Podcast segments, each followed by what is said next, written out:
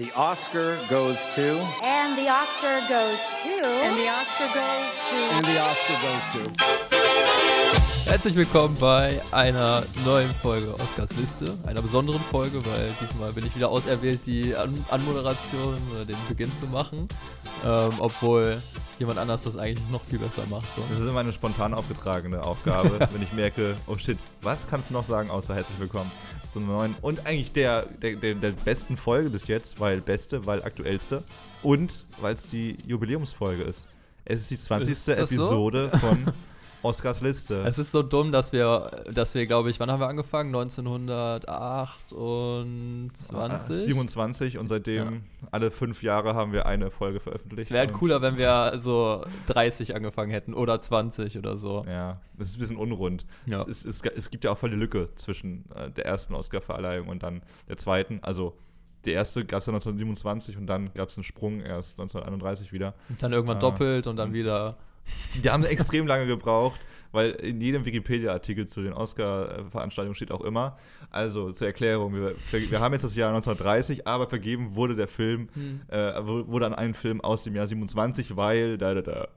Ziehst du da eigentlich Und- viel raus aus den Wiki-Artikeln zu den, zu den Oscar-Verleihungen? Weil irgendwie finde ich, die, die klingen, als ob die ein Computer geschrieben hätte. Es ist halt jedes Mal genau das Gleiche, dann kommt irgendwann ein Gewinner. Der. Trick ist, du musst auf Englisch umstellen. Also, Weil die Deutschen, glaube ich, ja. äh, beschäftigen sich aber gar nicht damit. Hm. Aber wie damals in der Schulzeit, also erstens immer die Links benutzen, die es bei Wikipedia unten in der Liste gibt. Und zweitens auf Englisch umstellen. Und dann in den Translator, jedenfalls damals. auch man das bescheuert. Das ist ja auch bei den Filmen so, dann steht im Englischen was anderes. Also, das widerspricht sich jetzt meistens nicht, aber dann stehen halt andere Informationen als beim Deutschen. Ja, auch coole Als ob das für Informationen uns meistens. irgendwie andere Dinge wichtig sind, Ja, als für Leute, die Englisch als Muttersprache das haben. stimmt. Und ich habe das Gefühl, aber dass im englischen Wiki die krassesten Nerds sind. Also es wird zum Beispiel gesagt, Oscarverleihung 1927, äh, unrealistisch, Oscarverleihung 1937. Das war die letzte Oscarverleihung der letzten 23 Jahre, in denen mindestens 47 Frauen nominiert waren. also die haben immer so, so random Facts Ja, ja. so zu krassen Rekorden zusammengefasst. Mhm. So, okay, das ist nie mehr passiert seitdem und Oder dem. die erste Oscar-Nominierung oder die erste Oscar-Nominierung von bla bla bla, der zwar nicht gelistet wurde in dem Film, weil er irgendwie total unwichtig war, aber für Wikipedia dann doch irgendwie Ja. Relevant oder halt für andere Ranglisten und. Und deswegen der unnötige Fact dieser Episode. 1907, nee, 1948, wo wir jetzt angekommen sind mittlerweile schon, Da war die Verleihung, genau. da war die Verleihung.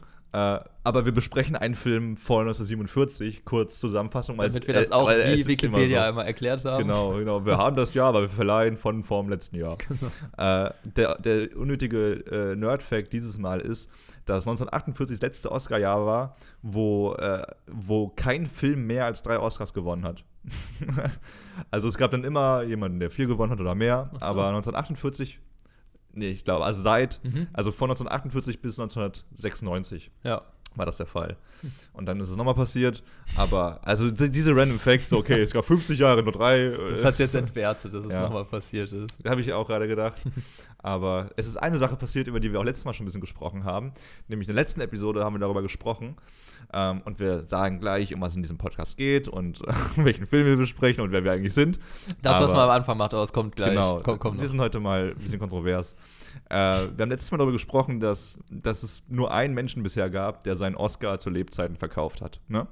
Mhm. Das Und- war in der letzten Folge, ja. Genau, das war in der letzten Vergessen, wie Folge. der Herr hieß. Das war der äh, Harold Russell, Der, äh, der keine Arme hatte. sondern Der- Prothesen.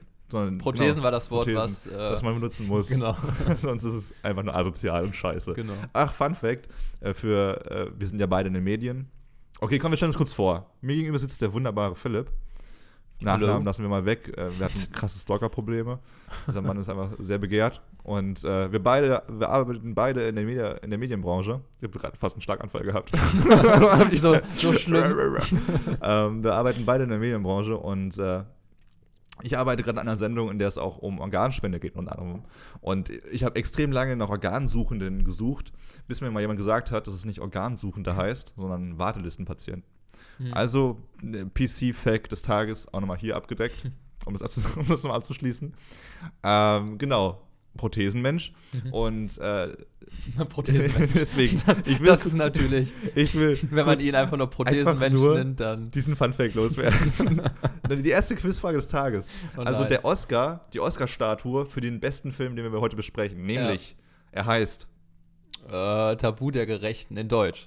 äh, wie du echt schön abgelesen hast. Was? Aber wie heißt er auf Englisch? Gentleman's Agreement, Genau. was irgendwie viel coolerer Name ist. Ja, ich habe die Verbindung noch nicht ganz verstanden. Äh, der die äh, die finde ich macht Sinn, Tabu aber der ich finde, das ist sogar eine ziemlich, äh, im Filmkontext eine ziemlich treffende Übersetzung, aber Tabu der Gerechten klingt irgendwie nach so einer komischen. Könnte auch so Western sein. Ja, oder so einem alte Herrenclub, Golfclub oder so. Das ist schon ein die ganz irgendwie cooler noch komische Sachen da am, neben, nebenbei am Machen haben. Äh, und Gentleman's Agreement klingt halt nach einem Film. Ich würde gerne deine Verfilmung von Tabu der Gerechten sehen. Mit der Begründung ich finde das auf jeden Fall sehr spannend. Nee, ich, ich wollte einfach mal mit einer Quizfrage einstarten. Nämlich wurde ähm, die, die Oscar-Statue für die, für, für die Kategorie Bester Film, ähm, die Tabu der Gerechten damals gewonnen hat, verkauft auf einer Aktion. Äh, und zwar letztes Jahr. Frag jetzt nicht, wie teuer das war, weil Ich will jetzt gerne das habe wissen, ich, glaube ich, gelesen. ich will jetzt gerne wissen, wie teuer die war. Was das weißt du? Ich bin mir nicht sicher, 500.000 oder so? Ja, das sind eigentlich genau 492.000. Dittem. Ähm, und vor, äh, von vor zwei Jahren, um es mal kurz festzuhalten, ach so. bevor hier irgendein Zuhörer sagt, Moment, das war 2018 und nicht 2019. Hm. Naja, ähm, genau, wir haben schon so ein bisschen zusammengefasst. Äh, wir sind die beiden von Oscars Liste, der Podcast, der sich es zur Aufgabe gemacht hat, äh, alle Oscar-Filme zu bequatschen, die jemals in der Kategorie bester Film gewonnen haben. Wir sind mittlerweile bei Film 20. Wir haben viele coole Filme gesehen, viele durchschnittliche Hm. und ein paar Graupen. So, kann man schon mal sagen. Und äh, ja, heute quatschen wir über Tabu der Gerechten, Gentleman's, Gentleman's Agreement. Und da geht es um einen Herren, um einen jungen Mann, der nach New York zieht und äh, Journalist ist. Und er bekommt den Auftrag von seinem neuen Chef, dass er eine Kolumne über Antisemitismus schreiben soll. Und wie macht man das am besten, Philipp? Ja, natürlich äh, nach Daten und Fakten fragen, sich in sein Zimmerchen setzen, keinen Kontakt zur Außenwelt und sich einfach Zahlen angucken, daraus Verbindungen ziehen. Das ist der spannendste Film, den man, den man in Bilder packen könnte. Und das hat er So genau so nicht gemacht. ja. sondern er hat einfach äh, sich von sich den ursprünglichen, also ich glaube, da ist BuzzFeed entstanden oder auch das Jenke-Experiment. Er hat gesagt, ich gebe mich als Jude aus. Und seine Artikelüberschrift sollte dann auch lauten später, ich war Jude für sechs Monate. Hm. Das war jetzt grammatikalisch nicht so perfekt. Ich war für sechs Monate Jude. Was eine, Oder ja, was ich, ja, eine irgend sowas. kontroverse, Ja. äh, aggressive Headline ist. Man, man äh, muss auch direkt darüber nachdenken, so ist das, ist das korrekt, dass er das macht, ist das nicht korrekt? Man muss sich erstmal irgendwie mit der Frage auseinandersetzen, dann treibt der Film das schon zu anderen Fragen. ja. Was ist denn Antisemi äh, äh, Antis ja, also ist, ist, es, äh, ist er ein Antisemit? Also er jetzt nicht, dadurch, dass er das macht, aber wie verhalten sich andere Menschen? Man merkt ja um schon, wenn man darüber sprechen will, dass man ins Stocken gerät, weil man nichts Falsches sagen möchte. Es ist, es ist total. Also es geht sehr viel im Kopf rum, während man diesen Film guckt. Ähm, und dann werden schon wieder neue Fragen aufgeworfen. Total. Auch im Kontext, also 1948, so Leute, die damals gelebt haben, wissen es auch besser als wir. Der Zweite Weltkrieg ist gerade erst rum. Die Alliierten sind noch am Rumtänzeln in Deutschland. Und ähm, also ich fand es erschreckend, muss ich erstmal sagen. Also wir gehen gleich auf den Film ein, aber erstmal die Prämisse, dass, dass dieser Film zeigt, wie die Menschen, wie Juden behandelt werden in New York, in Amerika. Kurz, also es ist ja wirklich, die, die Kammern sind ja noch nicht ganz stillgelegt worden. Da ist dieser Film entstanden. Und ähm, dieser Hass, den sie da porträtieren auf Juden, den Amerikaner wirklich hatten, auch zu der Zeit, nach dem Krieg, das ist ja nicht aus der Luft gegriffen. Also es ist ja wirklich so, wie es ist. Und äh, hatte ich das überrascht, weil ich muss sagen, ich dachte zumindest so kurz nach, der, nach, dem, nach dem Zweiten Weltkrieg ist da wenigstens so ein kleines Fenster, wo alle checken, okay, Holocaust, Menschenhass, nicht so geil. Hm. Ich finde, äh, also ich war vorher, äh, kannte ich den Film nicht, nicht vom Titel. Äh, ich habe mir nichts drüber durchgelesen. Ich wusste gar nicht, um was es überhaupt geht. Und dann war ich schon irgendwie, ähm, also überrascht, es ist ja schon so ein uramerikanischer Film, spielt in New York. Äh, und dass ein amerikanischer Film das Thema aufnimmt. Ähm, also es macht Sinn und es hat ja jetzt auch irgendwie, erfüllt das ja total die Funktion von so einem Zeitzeugnis. Ähm, aber wenn der Film jetzt in Deutschland gespielt hätte oder ähnliches, dann hätte das zumindest mehr auf der Hand gelegen. Aber umso wichtiger ist es eben, dass der Film einem auch jetzt, so viele Jahre später, nochmal klar macht, ähm, wie es in der Zeit eigentlich so zu sich, vor sich Gentleman's Agreement is accorded the highest honor a picture can be given. Here we see its producer, Darrell F. Zanuck, receiving the Academy Award for the Best Picture of the Year. To do the screenplay, Mr. Zanuck engaged Moss Hart, who wrote Lady in the Dark, The Man Who Came to Dinner, and other great stage hits. For director, he chose Elia Kazan, whose talents now win the Academy Award for the Best Direction of the Year. In selecting the cast, the roles were filled with unusual care. The part of Phil Green, the fighting author, was given to Gregory Peck. Well, face me now, Miss Wales. Come on, look at me. Same face, same eyes, same nose, same suit, same everything. Here, take my hand. Feel it. Same flesh as yours, isn't it?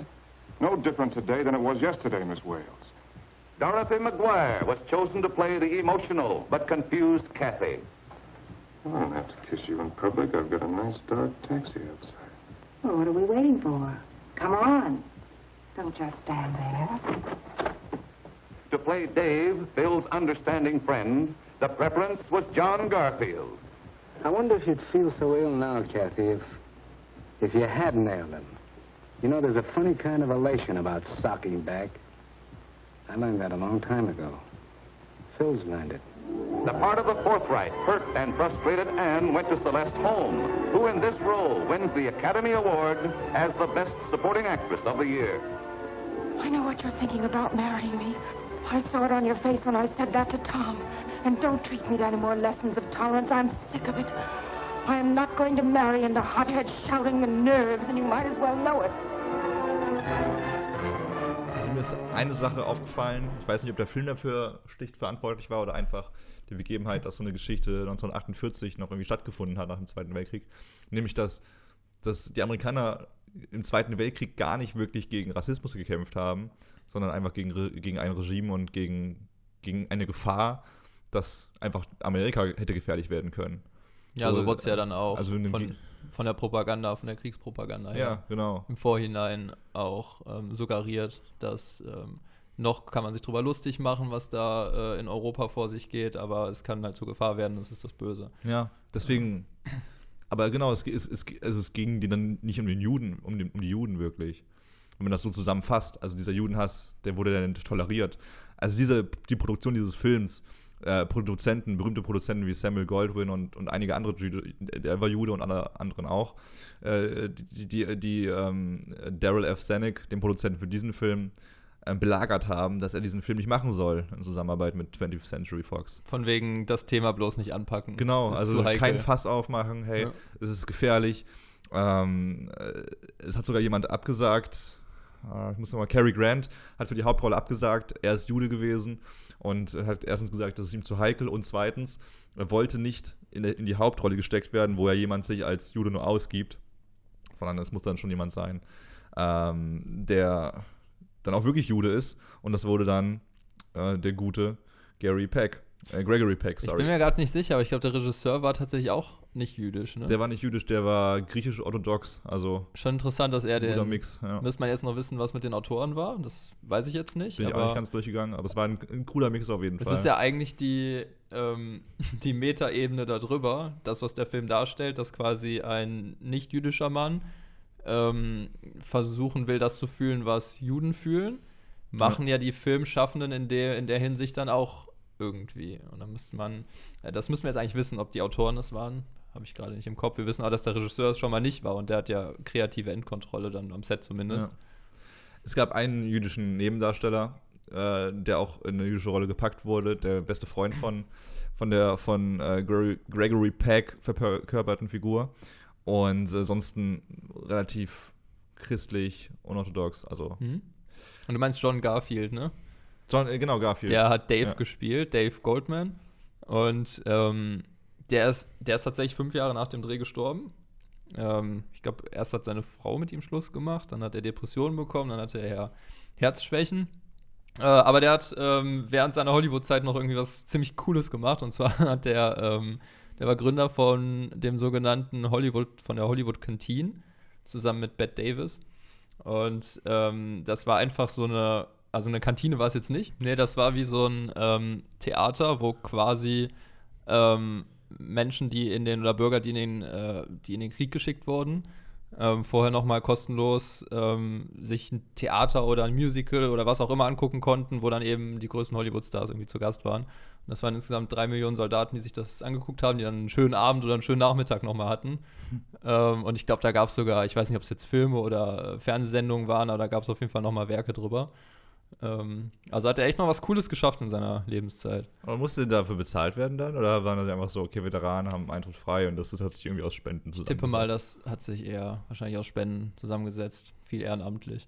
Weiß ich, weiß ich nicht, gehe ich aber von aus. Er hat auch, glaube ich, später noch gesagt, dass das, äh, oder nicht er, aber die Bette Davis, mit der er das zusammen äh, die Idee ähm, ausgebaut hat, die hat irgendwann gesagt, dass es eine der wenigen Sachen in ihrer Karriere äh, ist, auf die sie wirklich, wirklich stolz war. Krass. Das ist immer so verrückt. Also, sie haben ja schon viel erreicht. Betty Davis ist jetzt auch kein unbekannter Name. Auch nicht für uns Jungspunde, die ja gerne mal in, dieser, in diesen Folgen noch sagen: Hä, who's that?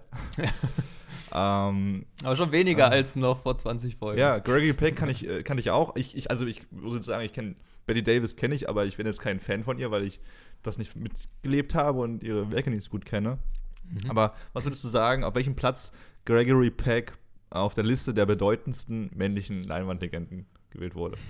Also, ich hätte da von mir aus eigentlich nicht so was Hohes gesagt, weil der, glaube ich, auch erst in den Kriegsjahren nach Hollywood gekommen ist, so mhm. richtig.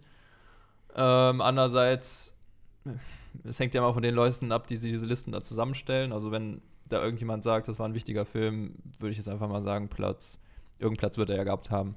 Sagen wir Platz 60. Platz 12 tatsächlich. Ja. Ich hätte mir, hätt mir verschwiegen, dass es die Top 25 ist. Also. Aber irgendwie auch strange. Äh, das, das, wurde gewählt, also diese Liste zusammengestellt vom American Film Institute und die ist von 1999. Hm. Also die haben irgendwie das mal äh, zu ihrer 100-jährigen Gründung irgendwie gemacht, solche Listen. Mhm. Aber also jetzt seit 20 Jahren ist es einfach nicht aktuell, weil das macht irgendwie keiner mehr und es bockt irgendwie auch niemand mehr. Aber äh, Gregory Peck, tatsächlich einer der krassesten ähm, Helden Amerikas, was Film und Fernsehen angeht, hat ähm, aber auch irgendwie zumeist zu sympathische Helden gespielt und war deswegen auch gerne, gerne gesehen. Würdest du, wenn du auswählen müsstest, wenn du dich auf eine Rolle festlegen lassen müsstest für dein Leben lang, würdest du eher einen Bösewicht spielen oder einen Held? Ich glaube, da haben wir schon mal irgendwann drüber gesprochen, bei, ich glaube, Meuterei auf der Bounty oder so. Ja, was für ein Pirat wir wären. nee, da, nee, nee, da fanden wir auch den Bösewicht so geil, weil der einfach, Bösewichte sind halt, ich bin mir nicht mehr sicher, ob wir drüber gesprochen haben, aber Bösewichte sind halt viel verschiedener, während die Helden, zumindest in diesen alten Filmen, immer die gleichen sind. Also würde ich definitiv Bösewicht sagen. Ich glaube, da kannst du viel mehr reingeben. Ja, muss man sich, glaube ich, drauf einigen. Ich glaube, wenn du so einen Held spielst, dann bist du einfach der Schwieger. Ja, du willst der, der Held sein. Nee, ich glaube, ich will. du guckst in die Filme und dann glänzen deine Augen bei den Heldenmomenten und denkst, ah, ja, so. Ich hatte eine schwierige Jugend, okay, wo ich nicht viele Dates hatte. Ich glaube, wenn man der Held überall ist, dann. Wobei, das ist eigentlich auch dumm gedacht.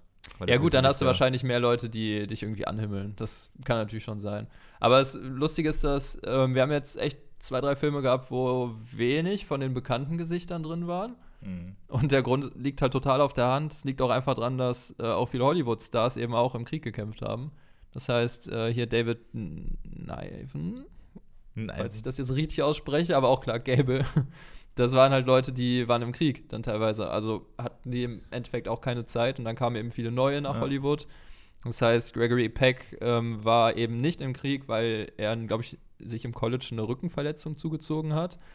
Und dann war er eben vom Militär freigestellt und ähm, hatte da eben Zeit und wurde dann recht schnell zum Hollywood-Star ausgebaut. Und eben in der Zeit musste man jetzt auch nicht in, in äh, weiß ich nicht, 15 Filmen mitspielen, sondern haben vielleicht auch mal 4, 5 gereicht, 4, 5 große Produktionen. Das Lustige ist, dass der Regisseur, Kazane, äh, den eher kacke fand. Mhm. Also die haben nie wieder zusammengearbeitet und ich glaube schon auch 20 Jahre später gab es dann immer noch so Äußerungen von wegen, ja, äh, hm, vielleicht habe ich mich zu sehr beschwert über den Regisseur, vielleicht hätte ich einfach mal meine Arbeit richtig machen sollen, also von Gregory Peck aus, der aber ja auch noch neu in Hollywood war, also mhm. vielleicht war er auch noch nicht so professionell. Er sagt aber im Nachhinein, er hätte auch noch mehr geben können, weil er mochte halt den Regisseur nicht, da war nicht so, nicht, nicht so eine gute Atmosphäre am Set. Ja, hat er echt gesagt. Also, finde ich, find ich immer eine, einen krassen Größenbeweis, wenn man das kann, nach Auseinandersetzung. Also, äh, gefühlt aber mochte der Kazan eh nichts. Also, Elia Kazan ist ein cooler Name irgendwie. Hm. Muss sagen, ich weiß nicht, wie er genau ausgesprochen wird. Äh, also er mochte den Film an sich nicht. Also man muss wissen, worüber wir gestolpert sind, wenn wir uns angucken, welchen Oscar-Film wir quatschen, sieht man meistens auf der ersten normalen Wikipedia-Seite, äh, bei dem, in dem Fall zum Beispiel Gentleman's Agreement von Daryl F. Zanuck. Weil damals einfach der Produzent an sich, der Produzent, der das irgendwie zusammengezurrt hat und die Autoren da geholt hat und dann den Regisseuren und sowas, eigentlich die übergeordnete Größe war. Und damals, als äh, der Film Gentleman's Agreement eben den Oscar gewonnen hat, ist auch Daryl F. Zanuck hochgegangen und hat den Oscar geholt. Heute ist es anders, heute macht das der Regisseur und der Produzent alle zusammen, aber früher war das schon Da noch stehen getrennt. immer so ganze Reihen auf. Ganze Reihen sind stehen dann auf. Früher war das dann wirklich eine Ehre des Produzenten. Und Zanuck wollte halt unbedingt, und es war auch der erste Film über Antisemitismus in Hollywood ähm, nach, nach dem Zweiten Weltkrieg. Und, und Kazan fand den einfach viel zu läppsch. Also der hat ganz klar gesagt, das ist Mhm. mir zu lieb gemacht alles und das repräsentiert äh, die, die, Tragweite von, von Judenhass eigentlich gar nicht. Ähm, interessante Aussage, wenn man sich so ein bisschen durchliest, wer Kazan eigentlich ist. Der hat äh, in der McCarthy-Ära, damals als gegen den Kommunismus geschossen wurde in Amerika, äh, einen großen Part eingenommen und sich hinter ihn gestellt und, und, und hat dann auch so leicht rechte Züge immer angenommen, so ein bisschen. Und äh, es ist jetzt nie bewiesen worden, dass er da wirklich äh, zu 100% hintersteht. Aber er hat sich auch nie dagegen gestellt. Und äh, mit seinen Werken, äh, ich kann den Namen gar nicht sagen, aber er hat, ich kann den Namen nicht sagen, weil es verboten ist, er hat einen Film gedreht, der dann auch wirklich ein bisschen nach rechts schießt und gerade gegen Kommunisten. Und äh, den hat er mit veröffentlicht, entgegen von Kollegen Meinungen, die gesagt haben, mach's lieber nicht, äh, damit es nicht irgendwie damit mit, mit reinschießt und mithilft, äh, das aufzubauen. Und er hat es trotzdem gemacht und ignoriert und deswegen rückblickend äh, der Blick darauf, was er hier gemacht hat, ein bisschen, ja, Hm. hat er einfach keinen Bock gehabt, einen Judenfilm zu drehen. Auf der anderen Seite hat er sich ja dafür klar, dazu klar entschieden, das zu machen. Interessant, ne? Dass der auch, ähm, dass er es aber trotzdem gerne auch noch strikter gemacht hätte.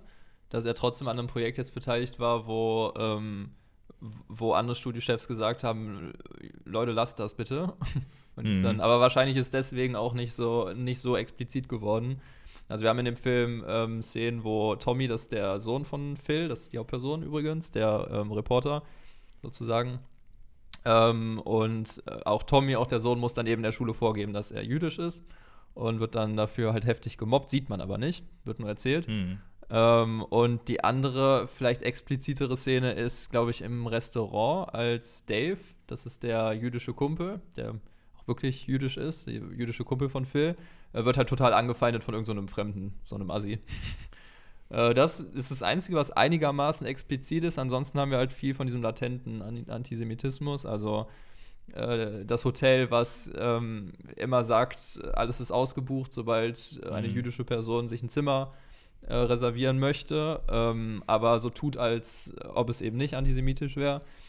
Oder die Sekretärin, die sich extra umbenannt hat. Also die Sekretärin, die, äh, die der Phil Green vermittelt bekommt im Film, die, die ganz klar sagt, so, also die mitbekommen hat, dass Phil Green sich jetzt plötzlich in Phil Greenland umbenannt hat, ähm, um eben jüdisch zu wirken, um Mhm. als Jude wahrgenommen zu werden. Hat aber gesagt, so, hey, ich hieß früher Estelle Wilowski und äh, ich hieß aber, also ich heiße jetzt Elaine äh, Wales, weil ich sonst diesen Job nicht bekommen hätte. Das fand ich aber, das fand ich aber irgendwie stark, weil das, das Mhm. war schon noch mal so ein Umdenken, dass selbst die Person, die selber jüdisch ist,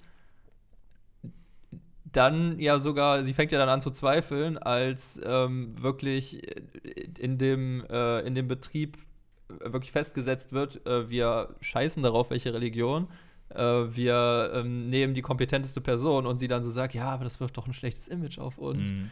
Ähm, und also das fand ich richtig stark, weil da fand ich nämlich, ich verstehe, dass es noch schöner wäre, wenn es noch viel expliziter alles gezeigt werden würde. Aber wenn der Film halt sagt, wir wollen dieses Latente zeigen, also das, was man jetzt nicht in so klare Bilder packen kann, sondern worüber man eben nachdenken muss, dann fand ich genau so Sachen eigentlich sehr zum Nachdenken anregend. Und vielleicht hätte man jetzt zu viele explizite Szenen gehabt, hätten die zu viel Effekt gehabt, als dass man diese, Mhm. diesen, diesen leichten Antisemitismus noch wahrnimmt. Von daher fand ich den Film wahrscheinlich weniger schlecht, als der eigene Regisseur ihn fand. das ist eine krasse Aussage. Also mir wird äh, in den Medien immer mehr bewusst, was es, was, also warum man das sagt, weil man kann ja denk, sich denken, okay, er ist der Regisseur, wieso mag er sein eigenes Werk nicht, wieso hat er es dann so gemacht, wie es ist. Aber Fakt ist, dass er der, nicht der einzige Mensch ist, der entscheidet, wie der Film auszusehen hat. Hm. Also gerade damals, also auch heute noch der Produzent, der Geld gibt, der das Geld investiert, das war nicht Kazan, sondern in dem Fall Daryl F. Zanuck und äh, eben 20th Century Fox. Die sagen, wie es auszusehen hat. So, und da muss man auch Dinge tun, leider. Äh, Kill Your Darlings heißt es so schön. Ja. Da muss man Dinge tun, die man selber nicht machen würde, aber wenn der Boss das so will, ja, das, das stimmt. So. Sind natürlich, ist nicht nur eine Person, die den ganzen Film zusammenschustert. Aber ich finde äh, problematisch noch ein bisschen, dass der Film ja schon so tut, als ob der jetzt ähm, die komplette Antwort auf alle Fragen bezüglich Antisemitismus gibt. Mhm. Und da hätte er vielleicht ein bisschen klarer noch zeigen sollen, es geht jetzt wirklich um die vermeintlich guten Menschen, die eben aber auch nichts gegen Antisemitismus machen. Ähm, also es quasi indirekt auch dann doch ein bisschen fördern, beziehungsweise nichts an dem Status quo ändern. Ähm, das hätte der Film bisschen mehr ähm, auch deutlich kommunizieren sollen, dass man den Aspekt betrachtet und nicht so tun, als ob man quasi über alles eine Info geben will. Aber dann hat man am Ende doch nur einen Bereich abgedeckt. Total. Ich fand es auch total krass, dass der Holocaust nie zum Thema wurde. Also eigentlich, also natürlich gibt es da genug äh, mhm. Anzeichen mhm. darauf, dass es um Juden geht und dass man wirklich den Antisemitismus besprechen möchte. Aber es könnte mehr oder weniger auch eine Schablone für Diskriminierung im Allgemeinen sein. Weil es geht eigentlich um Menschen, die ausgegrenzt werden wegen, wegen Dingen. So, man hat da jetzt den Zweiten Weltkrieg und dieses, dieses, diesen Genozid, dieses Verbrechen äh, an, an der Menschheit gar nicht erwähnt. Es ging dann eigentlich nicht darum, dass. Hm. Also ich glaube, den Begriff gab es noch nicht. Aber natürlich ist es trotzdem passiert. Ja, spannende Frage, wann wurde der Begriff Holocaust? Das weiß ich nicht genau, aber ich glaube, okay. zu der Zeit gab es den noch nicht. Ja, aber ich glaube, du guckst gerade nochmal nach, aber man kann, äh, man kann auf jeden Fall sagen, dass die Endaussage des Films, ähm, ich glaube, schon zu Beginn sogar vorweggenommen wird. Also dieses, dass vermeintlich gute Menschen auch ein Problem sind, wenn sie eben nicht aufstehen und äh, was gegen, gegen Feindlichkeit sagen. Aber okay, ich habe es kurz gegoogelt und der Begriff Holocaust stammt tatsächlich aus dem griechischen Partizip und ist seit mehr als äh, 2500 Jahren bekannt. Das ist schon ziemlich crazy. Heißt übersetzt so viel wie vollständig, vollständig verbrannt. Und äh, ist aber im Zusammenhang mit den Juden zum ersten Mal 1942 genannt worden äh, im Vereinigten Königreich, als äh, die Massenmorde genau von den Nationalsozialisten von mhm. Äh, an Juden als Holocaust betitelt wurden. Also etablierte der sich dann schon in dem Zeitraum, ja. Genau. Also gibt es schon verdammt lange auch die, die Völkermorde in Armenien und ähm, prinzipiell jeder Völkermord wurde so betitelt. Wusste ich auch noch nicht aber es ist ein verdammt alter Begriff, der nicht schön ist und äh, der hoffentlich nie wieder in der Form auftritt. Hm. Ja, die, ein kleiner Downer mal hier zwischendurch. genau. Aber ich meine, sind Infos, die dazugehören. Ähm, ja, es ist Geschichte und also, weiß nicht, was war das Erschreckendste für dich? Also es gab eine erschreckende Sache für mich, die ich an, die, die ich dank dieses Films an mir feststellen musste. Äh, und gab es das für dich? Hast du irgendwas historisch nochmal gelernt? Oder bist du der Meinung, um jetzt mal auf die Schiene zu gehen, dass das deutsche Schulsystem einen gut bildet in der Hinsicht? ähm, also geschichtlich bedingt. Ich glaube, die, also ich glaube, wenn du meinst deutsches Schulsystem, das ist natürlich sehr auf deutsche Geschichte fixiert. Das heißt, ähm, man lernt jetzt schon noch mal viel expliziter, was zu den Zeiten halt in Amerika vor sich ging, weil ja damals auch vor allen Dingen amerikanische Filme als beste Oscar-Filme ausgezeichnet wurden. Mhm. Ähm, was ja jetzt vor allen Dingen mit dem letzten Oscar-Film äh, 2000, was, 2020? Ja, 2020 ähm, mal ein bisschen anders war. Äh, da hat man nicht nur amerikanische Geschichte. Mm, ähm, mich hat, ich habe jetzt nicht, nichts im Sinn, was mich speziell total überrascht hat. Aber ähm, die Themen und, und wie sie dann doch recht nah an der Realität anscheinend damals waren, also wie wenig fiktional und fantastisch hm. die Filme sind, die dargestellt werden. Das überrascht mich eben schon ein bisschen. Ja, ich habe es, glaube ich, kurz am Anfang schon angesprochen, dass es äh, so offensichtlich wurde, also dass, dieses, dass, dass dieses Problem gibt in Amerika, hat so offensichtlich mir gezeigt, dass, äh, dass es bei Weltkriegen nicht darum geht, irgendwelche Völkergruppen zu befreien, sondern einfach nur, weil man, weil man sein eigenes Land irgendwie retten möchte, weil man Angst vor, vor der großen Gefahr hat vor dem Fremden, vor dem Fremden. So, vor dem in dicken Anführungszeichen Bösen, vor das dem- man nicht ja, kennt. Das man immer Es verurteilt. geht ja über Religion, über Nation, Ja. So, anders kann ich mir über auch, Ethnien. anders kann ich mir auch Dinge nicht vorstellen, äh, äh, erklären, wie dass Nordkorea weiterhin existieren kann, so wie es ist. Es bockt halt niemanden, weil Nordkorea niemanden in Gefahr bringt, oder? Oder sehe ich da was falsch? So, warum? Es ist ja eines der größten Verbrechen auf diesem Planeten, dass das stattfindet, völkerrechtlich. Aber es ist irgendwie immer noch nicht genug, dass. Also ich glaube, es interessiert die Weltpolitik natürlich schon sehr stark. Ähm, aber es ist eben eine Nation, die äh, für uns auf negative Art individuell ist wie andere Nationen und eben individuell handelt. Mhm. Ähm, aber klar, aus, aus unserer demokratischen Sicht ist es einfach nur total ähm, absurd, dass es sowas in Anführungszeichen noch gibt. Mhm. Ja. Also können uns einfach mal glücklich schätzen, dass wir in einem immer noch demokratischen Land leben und dass Leute, die sich äh, heutzutage als Sophie Scholl ausgeben oder Anne Frank, äh, immer noch in der Unterzahl sind. und äh, ja, Völlig falsch einordnen. Als, völlig falsch ein- ein- einordnen. Ja, Ey, dieses als Video ist so absurd, oder? Mit der, wie heißt sie? War das nicht Anna aus Kassel, 22? Irgendwie Ich sowas. weiß es gar nicht mehr. genau. Aber äh, völlig verrückte Frau, die sich, weil sie für die, äh, für diejenigen, die es nicht wissen, die sich als Corona-Leugnerin äh, als Sophie Scholl-Klon hinstellt und sagt, dass sie den Mut hat, den damals Frau Scholl hatte, weil sie sich ja auf eine Bühne stellt und sagt, für was sie kämpfen möchte. Aber ich finde, da ist immer ganz schön, die Gegenreaktion zu sehen und wie sich Menschen dann auch gegen so, Hm. gegen so Meinungen zusammentun. Ne? Also Meinungen werden frei geäußert, aber es kommen dann eben auch äh, aus unserer Sicht positive Reaktionen auf negative Statements. Hm. Äh, aber ich finde es bei dem Film eh interessant, dass ähm, die Aussagen, die er trifft, sind ja nicht nur auf Antisemitismus bezogen. Also man kann es ja auch auf Rassismus, auf Homophobie, auf, äh, Auf alles, ja. alles übertragen. Dass, ähm, und ich finde die Aussage eben schön, dass man sich nicht auf dem Gedanken, mit dem Gedanken zurücklehnen soll, dass man ja eh, ähm, ich bin ja nicht rassistisch, ich bin ja nicht homophob, ich bin ja nicht, äh, ich bin ja nicht anti, äh, kein, Hm. ja, jetzt stolper ich schon wieder über dieses Wort, ich stolper die ganze Zeit über das Wort. Äh, Man man, man dürfte mir ja keinen Antisemitismus nachsagen, aber äh, es reicht eben nicht, sich das für sich zu denken, sondern äh, auch wenn man nur ein, zweimal was macht, dann äh, geht es eben darum, dass man auch mal dagegen vorgeht, wenn man es sieht und wenn man es Unrecht sieht. der Film sagt auch an einer Stelle ganz gut, dass, äh, dass es eigentlich eh keinen perfekten Menschen gibt.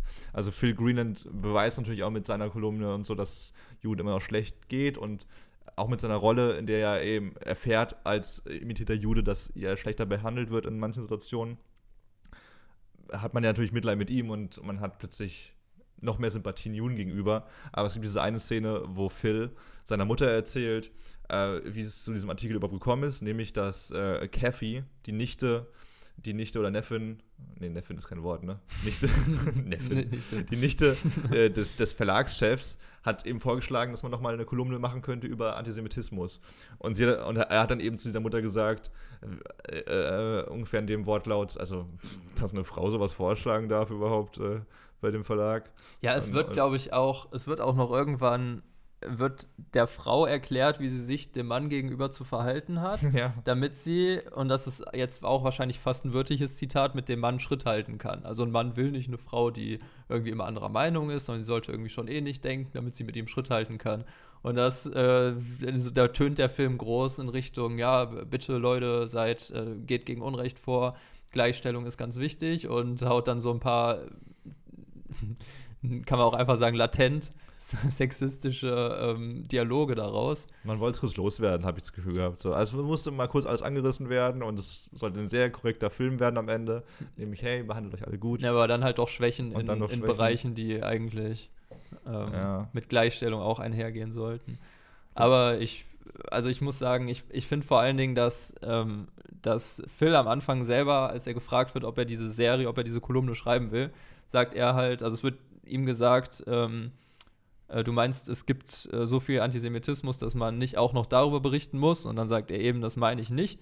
Äh, aber was kann man darüber sagen, was äh, noch nicht gesagt worden ist? Hm. Und ich finde das äh, so cool, dass diese, dass dass dieses Thema allgegenwärtig ist, dass ja auch er am Anfang so der Meinung ist, äh, ja, ich mache ja nichts Schlechtes, aber warum soll ich denn überhaupt irgendwas dazu tun, wenn ja eh schon alles mal gemacht worden ist, aber selber nicht einsieht, dass er halt auch mithelfen muss, die Welt irgendwie besser zu machen.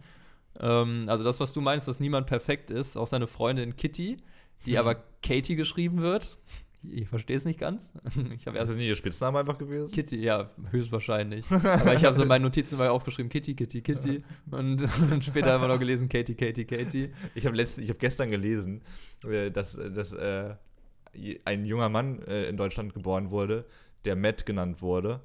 Äh, und der hat den Nachnamen Eagle. Also, eh, also für Adler auf Englisch. Ja. Doppelnamen Matt Eagle. Und irgendwie fand ich das auch witzig. Es ist lustig, aber wenn du Matt Eagle bist, dann ist es nicht mehr so Genau, es lustig. ist, es ist nur für eine Sekunde lustig, denkt man sich so, was für scheiß Ja, Eltern. richtig lustige Eltern. Wenn du deine, deine Tochter Kitty nennst, dann denkst du auch, ey, hol dir eine Katze. ey. Aber ich fand, also Katie war so, das war halt so seine, seine Liebesbeziehung und ich fand die so unsympathisch, weil sie Mhm. stellt sich halt voll auf seine Seite. Ähm, aber es blickt dann immer doch ein bisschen durch, dass sie nicht so ganz an der kompletten Gleichstellung, vielleicht irgendwie ist sie interessiert, aber sie hat dann doch Vorurteile in ihrem Kopf tief verankert. Das Problem aber auch ist, dass sie, äh, ist aber auch, dass sie äh, in einen hohen Rang reingeboren wurde, geboren wurde, dass sie sehr reich ist und dass sie, wenn man das so betrachtet, schon sehr kontrovers ihren Lebensumständen Mhm. agiert. Also äh, irgendwie wie ein alter Opa, der eigentlich total offen ist, aber am Weihnachtstisch trotzdem so einen rassistischen Witz rauslässt. Mm, Und sich ja schon Mühe gibt, ne? Ja, genau. aber einfach durchs Umfeld dann belastet ist. Aber ich fand das Schlimmste ist, ähm, als eben Phils Sohn da irgendwie gemobbt wird in der Schule, Mhm. ähm, kommt sie halt sofort angelaufen und sagt so, ah, nein, du bist doch gar kein Jude, du bist doch nicht wirklich Jude, jetzt mach dir nicht Sorgen und äh, das ist doch, ist doch alles nicht so schlimm. Äh, also so die schlimmste Reaktion irgendwie darauf bringt, die sie bringen könnte und das gegen Ende des Films auch Aber noch. gerade deswegen vielleicht auch so stark. Ja. Ich fand das ziemlich cool, weil es eben gezeigt, hey, sei doch froh, dass du nicht, oder heutzutage, sei doch froh, dass du nicht schwarz bist und oder aus Syrien fliehen musst. Mhm. Hey, du bist hier geboren und Aber da also hat, das, da hat Phil halt, also Phil hat auch oft sehr, sehr, sehr empfindlich reagiert auf ähm, zweifelhafte Sätze von Kitty, aber in dem Moment dachte ich mir so, ist schon gut, dass du da mal ein bisschen aggro reagierst, weil irgendwie bei ihr nichts angekommen ist. Und dann gab es auch den Knall und dann gehen die irgendwie auseinander, ähm, aber am Ende kommen sie halt trotzdem zusammen, was ich dann eigentlich ganz schön finde, weil ich mir denke, das zeigt ja, dass selbst eine Person, bei der die sich Mühe gibt, bei der es aber so tief verankert ist und Mhm. leichter oder latenter Antisemitismus, dass auch so eine Person sich ändern kann, wenn sie sich dann irgendwie genug Mühe gibt. Und ich glaube, der Regisseur fand ja die Beziehung von den beiden nicht so. der, die, äh, die Liebesgeschichte fand er genauso, wie, ich glaube, wir beide auch, völlig überzogen und Er wollte die gar nicht drin haben, ne? Kam vom Produzenten. Ja. Ja. Aber es hat funktioniert, muss man auch sagen, weil er war ein riesiger Hit, überraschend. Mhm. Hat irgendwie 4 Millionen Dollar eingespielt. Keine Ahnung, wie viel das heute ist, Philipp. Aber äh, zum Vergleich, im Westen nichts Neues. Hat ungefähr 3 Millionen gemacht Ja. damals. Also es, Ja, er war sogar erfolgreicher. Und äh, aber also man muss auch sagen, für den Mut schon krasser. Klar, Liebesgeschichte hin und her ist scheiße und man hat vielleicht auch ein paar Sachen nicht so Ja. beim Namen genannt, wie sie hätten sein können. Aber für die Zeit, die wir damals hatten, war das schon extrem viel Mut, den irgendwie alle Beteiligten aufgebracht haben. Ich finde auch, ähm, also das Gute an der Liebesbeziehung war, was äh, eigentlich fast am meisten genervt hat, ist, dass es so schnell ging. Also es ging nur so schnell, weil man weiß, wie es normalerweise in Filmen abläuft, sonst würde man es gar nicht verstehen, weil die, äh, ich, ich glaube, die haben sich ein, zwei Mal gesehen, dann waren die direkt verliebt, dann Mhm. hat er, haben die sich geküsst und dann haben die eine Filmminute später schon darüber geredet, über Nachnamen und Kinder und alles. Aber es geht immer so ein bisschen Gefühl bei den Filmen, die wir gerade in dieser Ära schauen. Ja, aber auch nur, weil man weiß, halt, also das ist quasi, Marvel hat ja jetzt zum hunderttausendsten Mal irgendwann Spider-Man neu aufgelegt. Jetzt komischer Schlenker. Äh, und die haben dann nicht noch mehr erzählt, wie er halt von Peter Parker zu Spider-Man wird, weil die gesagt haben, das haben die Leute jetzt schon zwei oder dreimal gesehen und das müssen wir nicht noch mehr erzählen. Aber würdest du es das erste Mal so machen, würde es keiner verstehen. Also beruft sich der Film halt wahrscheinlich darauf, dass eh jeder schon tausendmal irgendwelche Hollywood-Star-Pärchen gesehen hat. dass man das dann halt irgendwie in einer Minute so abhandeln kann. Und es ist übrigens einer der besten Spider-Mans aller Zeiten. Und jetzt würde ich gerne mal, dass du den Titel aussprichst, weil ich, ich stolper immer darüber. Spider-Man? Homecoming? Ah, es gab noch einen. Spider-Man A New Universe. Ach, der war, der war, der war, Der war richtig ziemlich cool. Also. Der hieß aber in Deutsch anders als in Englisch. Da haben wir nur ein, zwei Worte nee, geändert. Homecoming war ein anderer. Into the Spider-Verse. War Homecoming so? nicht noch mit Andrew Garfield? Äh, nee, wir. Da, nee, das ist nee, das mit Homecoming. Tom, Tom Holland. Homecoming war Tom, Tom Holland, genau. Und dann gab es den Zeichentrick und den meinst ein du. New Ja, stimmt, den habe ich schon vergessen. Universe. Ich glaube, da kann man auch eine Der Doktorarbeit drüber schreiben. Ja, über der war fantastisch. Also Leute, wenn ihr Spider-Man nicht mögt, schaut trotzdem Trotz, trotzdem, den, den gibt es jetzt auf Netflix Ja. momentan. Geil, ja, stimmt. Ich glaube, seit einem Monat oder so. Der ist wirklich richtig cool. Ja, aber das äh, ist eine sehr gute Erklärung und ich fände es schön, wenn das öfters mal äh, äh, Platz finden würde in Filmen. Weil mich nervt Erklärungen. das. Ja, nee, eben nicht Erklärungen. Ja, ja. Also äh, wir haben jetzt vor einer Woche The Wire angefangen. Mhm. So, klar, die Serie ist jetzt schon ein bisschen a- 20 Jahre alt und sollte man vielleicht auch mal als äh, Filmliebhaber gesehen haben. Aber ich habe jetzt erst angefangen und ich muss sagen, es ist eine unfassbar coole andere Serie, weil dir da nicht alles vorgekaut wird. Also Ja, du musst mit, du musst mitdenken, du musst auf dem Stand bleiben. Da gibt es nicht alle fünf Szenen eine Erklärung so, oh, warte mal, du bist der Bruder des Mörders, deswegen müssen wir dich jagen und hier ist das Beweismittel A. Das ist immer das Schlimmste, wenn man, wenn man gerade denkt, so, oh, ich hab's verstanden, und dann Ja. eine Sekunde später kommt dann so, ein, so, ein, so drei Rückblicke, die das auch nochmal für jeden erklären, der es vielleicht auch doch nicht verstanden hat. Das nimmt einem so diese Situation, dass man sich denkt, so, oh, ich bin Alter. schlau genug, dahinter zu gucken. Alter, bist du, bist du ein Fan von Charlie Kaufman-Filmen? Hast du mal was von ihm gesehen? Sonic Dodge in New York zum Beispiel? Oder Mhm. Vergiss mein nicht, hat er auch gemacht. Mm, Mit, nein. mit äh, hier Jim Carrey. Äh, der hat jetzt einen neuen Film bei Netflix, ähm, will ich mal semi empfehlen. nämlich äh, I Think of Ending Things. Ungefähr so. Äh, ist auch voller Trend gerade, dass man irgendwie Sätze als Titel nimmt. I think of ending things. Äh, dann hier, äh, I, I guess I'm in love with you. Und also irgendwie ein paar davon. Auf jeden Fall geht es in dem Film auch darum, äh, zwei Stunden lang geht es darum, dass zwei Leute ein Date haben und sie am An- Anfang schon sagt, ganz am Anfang, äh, während der Autofahrt zu den Eltern ihres Freundes, I think of ending things. Und sie überlegt eben so, okay, wie sie am besten da rauskommt und ob er wirklich so schlimm ist, wie, er, wie sie denkt und was vielleicht doch ganz gut an ihm sein könnte. Und er ist unfassbar krude und hat eine ganz tolle Aussage irgendwo, aber er ist so ultra arty, so ein bisschen David Lynch-mäßig und, Mhm. Und da sitze ich dann am Ende da und denke mir, okay, das war jetzt anstrengend.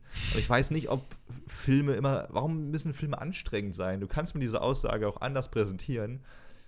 Ich mag das schon. Wenn, aber ich würde, ich das ist immer so ein würde, Masturbieren des Regisseurs, dass er denkt, na, äh, wie war der Film? Hast du ihn verstanden? nee? Geil. Ich schon. Ich habe ihn gemacht.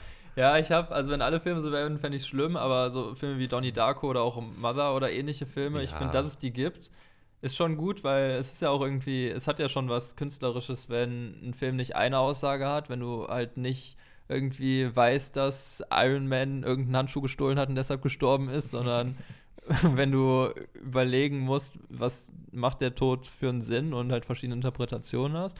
Und vor allem bei so, bei gewissen Themen kannst du halt auch mehr Aussagen transportieren, wenn du eine Aussage nicht, nicht zu klar definierst. Aber ich glaube, wäre jeder Film so, dann, dann würde man halt weniger Filme gucken. Also es ist schon gut, dass es beides gibt. Ja, aber es gibt auch wirklich Filme, wirklich, ich bin ein Freund von Filmen, wo man mitdenken muss und äh, die dich überraschen zur Mitte und zum Ende und zum Anfang auch schon.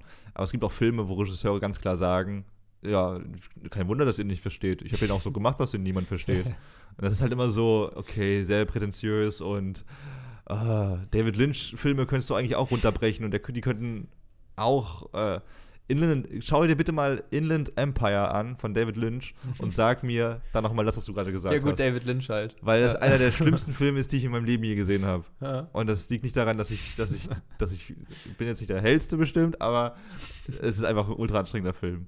Also, ich weiß nicht, ob ich das schon mal erzählt habe, aber auch bei Mother ähm, kann man gucken, aber viele werden ihn auch nicht gut finden, weil Was ist der Horrorfilm? Das ist ein Horrorfilm äh, mit Jennifer Lawrence und man versteht ihn halt einfach nicht.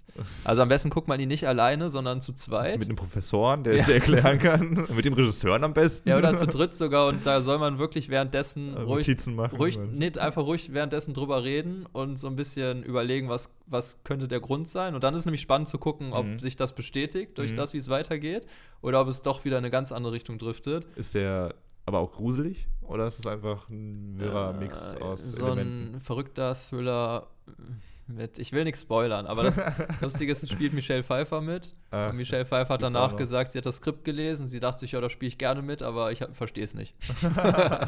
aber ehrlich, ich mag sowas. Ja, aber den Äh, Film kann man danach sogar auch, wenn man wirklich keine Idee mehr hat, den kann man googeln und da gibt es sogar so eine sehr deutliche deutliche Analyse für. Das mache ich auch tatsächlich immer gerne.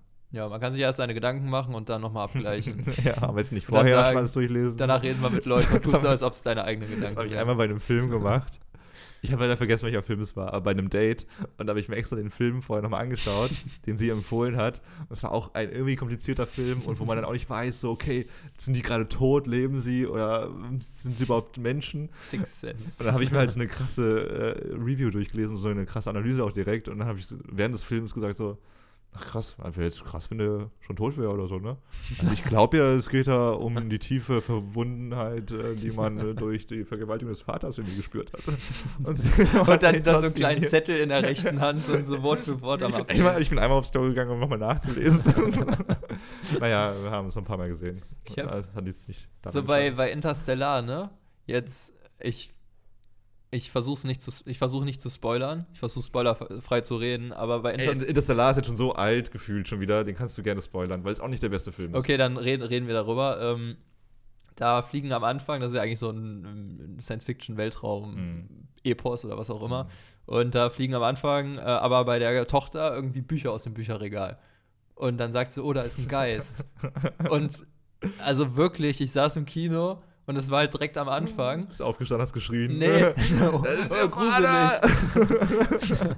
nee, das, das jetzt nicht, aber ich dachte mir schon, das sind halt diese Szenen, wo, wo die, wo die Filmemacher, Macherinnen hoffen, dass man sie sieht und dass man sie dann wieder vergisst, damit man am Mhm. Ende einen Aha-Moment hat. Ah, das ja. gibt's in Billig auch, wenn man am Anfang des Films eine Szene sieht, die man null einordnen kann, aber der Film erst losgeht, hat man eh die Haltung, am Anfang verstehe ich es noch nicht. Mhm. Dann vergisst man die Szene wieder und am Ende kommt die Szene einfach nochmal vor und man denkt sich so, äh, habe ich schon gesehen.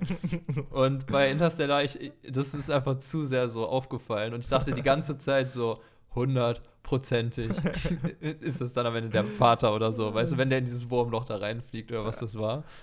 Und das war halt auffällig, aber es funktioniert halt, weil, weil viele am Anfang des Films in dieser Erwartungshaltung sind, ich lasse erstmal auf mich einprasseln und dann fange ich langsam an, mir Gedanken zu machen und vergesse alles, was nicht in meine Gedanken passt, sodass ich am Ende doch wieder überrascht bin, äh, wenn dann doch Rück Rückbezug auf was genommen wird. Und das verstärkst du dann mit krassen Hans Zimmer-Tönen. Und dann ist es ein richtig geiler Moment. Mit Hans Zimmer-Tönen ist alles, alles ein geiler Moment. Also. Der Film hat mich beim ersten Mal auch bekommen, aber halt wegen Hans Zimmer und weil halt dieser Moment am Ende dann, wo es dann zusammenkommt, alles. Hast du den im Kino gesehen? Nee, tatsächlich. Weil ich finde, diese ganzen Gravity und so, die sind alle im Ja, Kino Kino gemacht. tausendmal geiler als irgendwie auf dem. Und dafür ist ja auch schön, dass es solche Filme noch gibt, ehrlich gesagt. Ja. Also, dass jetzt nicht alles sich auf Streaming ver, äh, versteift und nee, ich bin wirklich kein Typ, der sagt, das Kino darf nicht getötet werden, mehr oder weniger. Hey, wenn du mit der, wenn du mit der Zeit nicht mitgehen kannst, dann ist es halt so. Ist so, find- aber ich find- finde das schade. Ist auch schade, aber auch diese Gaststättenbetreiber, die jetzt durch Corona schwieriges Thema, aber die jetzt äh, nicht, nicht, nicht, die, die die sich einfach nicht adaptieren an die Zeit auch, die nicht sagen, okay, wir bauen jetzt einen To-Go-Stand oder wir machen jetzt irgendwas, damit wir irgendwie doch das schaffen. Die sagen einfach, alles ist scheiße und wir waren schon immer so und äh, weißt du, wie ich meine? Hm. Es gibt genug, die es ist immer noch eine harte Zeit, die aber irgendwie gesagt haben, okay, wir nehmen die Herausforderung an und wir lieben unseren Laden und wir machen was Neues jetzt. Ja, ich meine, da gibt man sich ja auch nicht völlig auf. Nee. Das ist äh, die Taxifrage. Sollte es Tax Taxen noch geben, wenn Uber das zu 100% ersetzen würde? Hm. Oder sollte man es halt erhalten, weil es ein großes Gewerbe ist und weil man damit ja auch das Land irgendwie abdeckt und so? Ähm, Total. ja, viele Argumente. Wahrscheinlich ist die Mitte meistens das Beste. Bisschen erhalten, aber auch mal sich ein bisschen entwickeln lassen. Und deswegen ist da Tabuda gerecht ein guter Film. Gut, gut, dass du jetzt einen Schlenker zurück nach 20 Minuten Exkurs. Ich will gerne noch eine Sache vorlesen über, Ja, ähm, über den äh, Daryl F. Zanuck, über den Produzenten, nämlich ein Zitat vom New Mexico, Mexico Senator Clinton Anderson. Äh, weiß nicht, warum er das unbedingt gesagt hat, aber es fasst sehr gut zusammen, was für eine Art Film dieser Zanuck macht. Er hat übrigens Schlagende Wetter zuletzt produziert, äh, was, was Das war der angeht. Minenfilm. Der Minenfilm, Ja. genau. Äh, How Green's my, Was My Valley hieß er auch noch. Der hatte, Sehr fünf, gut. der hatte fünf Titel, der, der Film. Sehr, sehr gut. Er hat auf jeden Fall gesagt über Zanuck, er, äh, er stürmt nicht durch die Straßen einer Gemeinde und fordert die Bürger auf, Gutes zu tun. Er füllt die Seiten von Büchern nicht mit Worten, die sich zu einer Predigt zusammenfügen. Er ermöglicht es den Zuschauern lediglich, bequem in einem Theater zu sitzen, in dem sie in ein Problem vertieft werden können. Anschließend gehen sie in die Nacht hinaus und sind in fester Überzeugung, dass sich etwas ändern muss. Also es ist ja, dass er sich einfach Problem der Zeit Mhm. annimmt. Ob die jetzt super gut umgesetzt sind, wie auch immer, kann man drüber quatschen, aber er gibt einen Fick drauf, dass, es, dass alle ihm das äh, abraten. Ja. Und sagt aber, okay, wir haben dieses Problem und ich werde es nicht perfekt machen, wahrscheinlich. Hat er Mhm. wahrscheinlich nicht gesagt. Aber er macht es dann und wir reden jetzt drüber. Und äh, es gibt Leute, die die Geschichte damit ernster nehmen. Und wenn es nur ein paar sind. Ich finde ich finde auch total, dass ähm, ich habe irgendwo gelesen, dass der Film ja irgendwie so ein bisschen outdated ist und ich dachte mir so, hm? warum? Weil das Thema ist halt, also selbst wenn es wie gesagt nicht Antisemitismus ist, das ist so universal einfach die Aussage, dass man sagt, äh, steh auf und, äh, und, und tu was für deine, für Mhm. deine Meinung ähm, oder tu was Gutes. Ähm, ich fand, das ist so der größte Pluspunkt, dass der halt gleichzeitig irgendwie so ein Zeitzeugnis und zeitlos ist. Ähm, und dann hat ein Film auf jeden Fall eine Daseinsberechtigung. Und wenn er dann noch, also der hat noch super schön New York, fand ich eingefangen. Das war eigentlich schon fast wie heutige Filme. Ich weiß nicht, kennst du Mad Men, die Serie? Nee, ich kenne sie aber nicht gesehen. Ich glaube, die spielt so in den, habe ich mir aufgeschrieben, ich glaube in den 60er, finde ich gerade nicht, ja, 60ern. Äh, ich glaube in der Werbebranche und so, aber es geht schon fast so, also man merkt, in welche Richtung es geht, weil du hast jetzt halt auch schon, wie die Skyline verkauft wird, diese Häuserschluchten, überfüllte Parks und so. Mhm. Ähm, das sind halt Sachen, die kennt man einfach von heute. Und wir hatten auch schon andere Filme, die haben in New York gespielt, zum Beispiel ähm, äh, Das ist eigentlich, eigentlich unser die Hälfte vorletzter mindestens. Film, unser Alkoholiker-Film. Der hat doch auch in New York gespielt. Ähm, Das Wochenende, beste das, das äh, Wochenende. verlorene Wochenende. Ja. The Lost Weekend. Genau, das be- beste Wochenende. Das beste Das Wochenende. verlorene Uh, Wochenende. Flaschen rum für drei Stunden. ähm, das hat, glaube ich, auch in New York gespielt, aber ähm, der Film hat New York nicht so schön und so vielfältig, auch mit diesen New Yorker Partys und Apartments und Büros und so. Das fand ich schon irgendwie ganz cool. Also es hatte diesen Mad Men-Flair, obwohl es 20 Jahre früher oder 15 Jahre früher spielt. Ähm, also rundum. Auch die ganze, wie der technisch aufgezogen war. Wir hatten halt eine Szene au, äh, in einer, auf einer Party, ähm, wo man zu gerne wüsste, wie wer über Phil spricht, weil ja jetzt alle ähm, Mhm. das quasi wirklich so ein, im, im Lauffeuer rumgeht, dass er jüdisch ist. Und ähm, da folgt man halt in so einem fast One-Take, folgt man halt dem Kellner, der da rumläuft. Der bleibt immer mal wieder stehen bei den Grüppchen und bei ganz verschiedenen Grüppchen, bei ganz Fremden, bei der äh, Partygeberin, bei ähm, Phils äh, Freundin. Und man hört halt den Gesprächen immer kurz zu, bis er weitergeht. Und das sind so kleine Kleinigkeiten, die die irgendwie überall ein bisschen eingefügt haben und äh, den Film dadurch schon sehenswert gemacht haben. Also, das ist die Moral von der Geschichte, dass man sich den auf jeden Fall mal anschauen kann. So, ich finde es auch nicht, ist nicht der spannendste Film, wenn ich ehrlich bin. Und äh, gerade aus unserer heutigen Sicht, äh, wir sind ja historisch relativ gebildet in Deutschland, hoffentlich. Und äh, dennoch ein Augenöffner in der Hinsicht, dass ich, dass, dass, dass ich jedenfalls verstanden habe, dass Kriege selten dafür da sind, Menschen zu befreien, sondern in erster Linie sich selbst den Arsch zu retten und irgendwie selbst daraus einen Gewinn zu ziehen. Ähm, ja, aber die Liebesgeschichte war too much. aber Ja. sonst, sonst äh, äh, ein guter Film darüber, dass, dass, dass Menschen weniger Arschlöcher sein sollten. Und äh, Und auch einfach über, das kann man auch sagen, egal ob es allgemeingültig ist, auch einfach über Antisemitismus. ja, auf jeden Kann Fall. man auch wirklich mal speziell es- darauf beziehen. Es ist der erste Film gewesen, der es gemacht hat, der es gewagt hat und ich, ich finde den, den Mut, den da alle Beteiligten dran hatten, äh, außerordentlich betracht, äh, beträchtlich und äh, Und wir wünschen uns das ja auch immer, dass äh, nicht jeder Film sich um den, nur speziell um den Krieg handelt. Ja, ja wenn man, wenn man äh, ketzerisch sein möchte, dann ist es trotzdem so, weil es hängt ja irgendwie alles zusammen, Mhm. Krieg und Hass und das ist ja jetzt irgendwie. Ich will gerne mal einen Film sehen, in dem es wirklich, in dem es wirklich einfach um eine schöne Sache geht. Ja, ja. Um etwas, etwas Gutes, das der Mensch tut. Es geht eigentlich immer darum, So ein bisschen wie, äh, wie hieß es, äh, der, die Screwball-Komödie, Es geschah in einer Nacht. hm, ich weiß, wie du meinst. Da war ja ganz witzig und harmlos. Wenn ich ja. das nicht falsch Das so in richtig. Erinnerung habe, ja. Aber es ist auch hervorgestochen, weil es so. Und klar, wir gucken den besten Oscar-Film, da wird es keine, ähm, keine Wohlfühlkomödie unbedingt. Warum eigentlich nicht? Warum gibt es nicht immer mal einen Film, der, Ja, der so viele Menschen zum Lachen gebracht hat wie noch kein Film zuvor? Warum hat Superbad keinen Oscar gewonnen? Es ist so, es ist einer der besten Komödien aller Zeiten. Mhm. Und äh, naja, vielleicht kommen wir da ja mal hin und dann Wir haben ja machen noch ein paar, eine genau. Special-Episode über, über äh, Superbad. Hast du noch einen Tipp der, der letzten Wochen? Nee, Äh, Ich habe The Wire gesehen. Hast du noch irgendwas crazy Gutes gesehen? Nee ich gucke gerade nur Community. Community das ist aber auch einfach ein sehr guter Tipp. Hast du schon mal rausgehauen. Aber ich liebe Community. Aber ich bin jetzt bei Staffel 3, da äh, ist es immer noch sehr, sehr gut.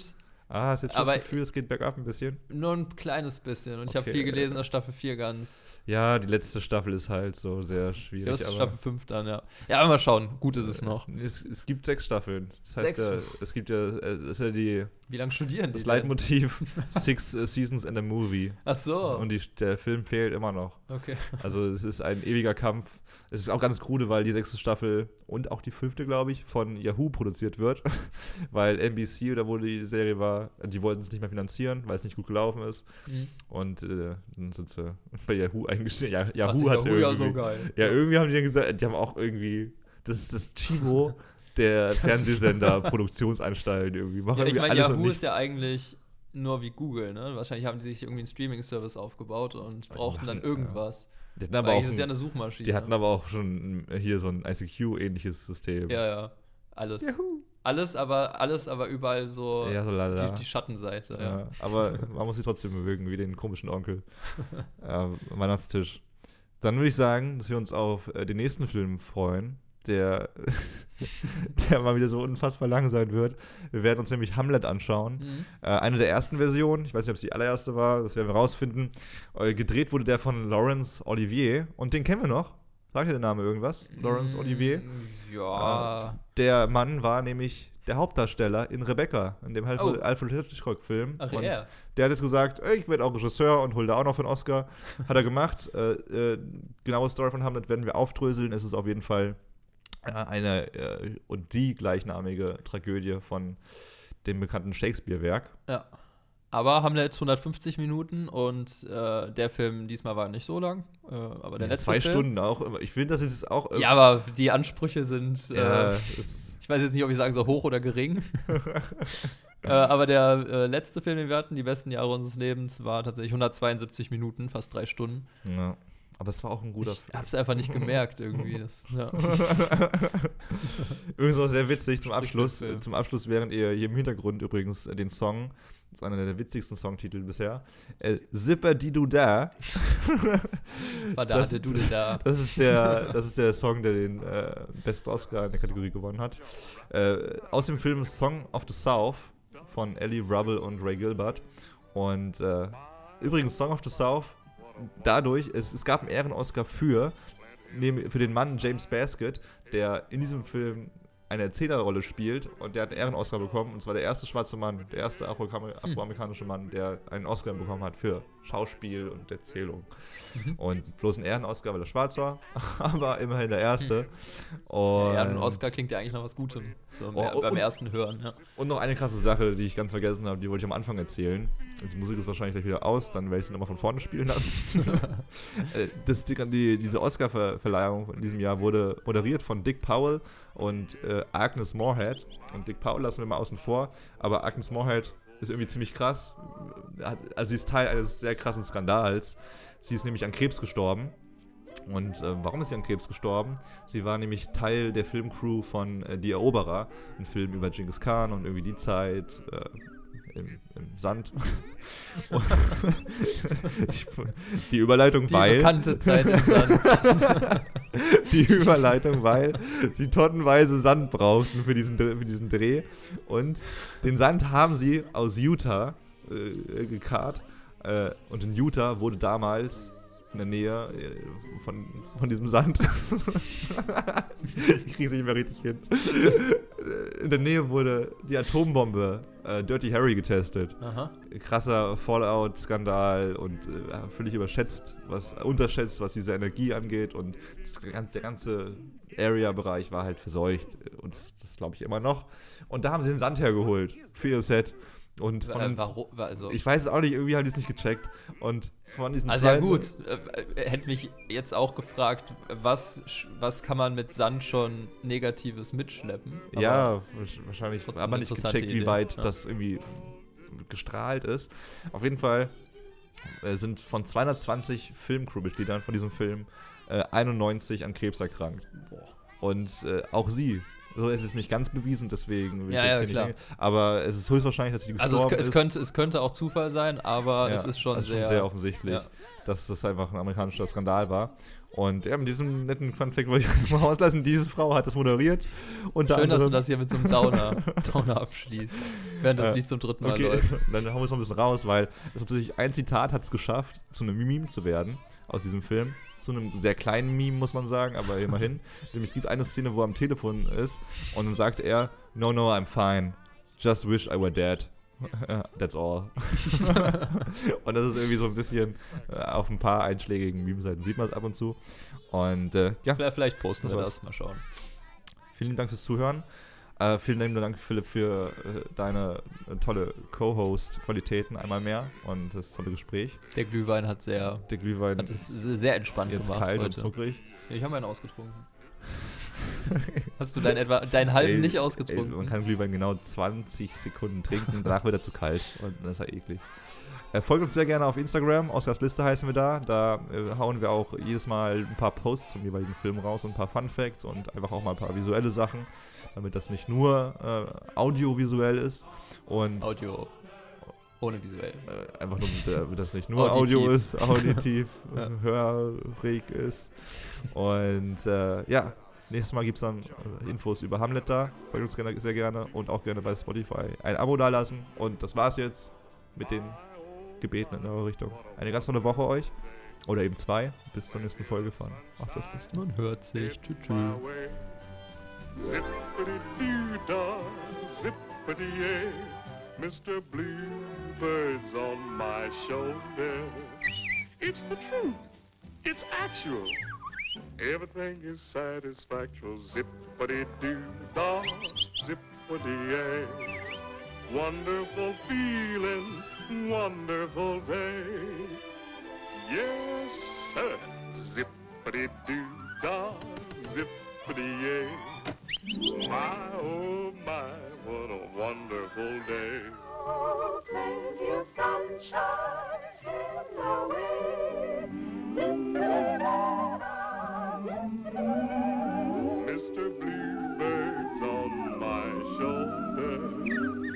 the truth, mm-hmm. it's actual. Mm-hmm. Everything is satisfaction. Zippity-doo-dah, zippity-yay. Eh. Wonderful feeling, feeling this way.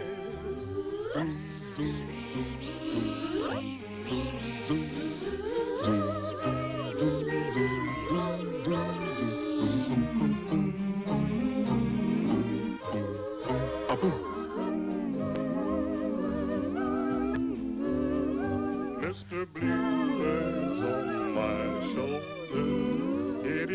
the truth. It's actual. Huh? Why is that bluebird? Mm-hmm.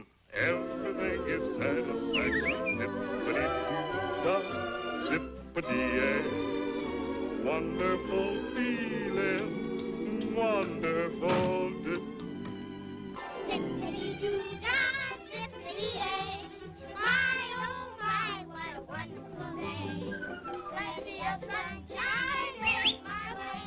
Howdy, children. How do you do? Oh, hello there, Brer Hi, Rabbit. Yes, sir. This here's one of them zippity-doo-dah days for sure. Zip,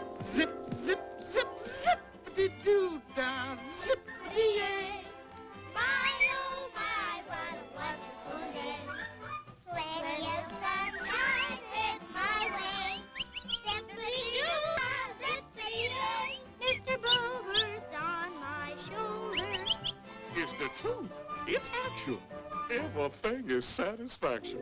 Zippity doo dah.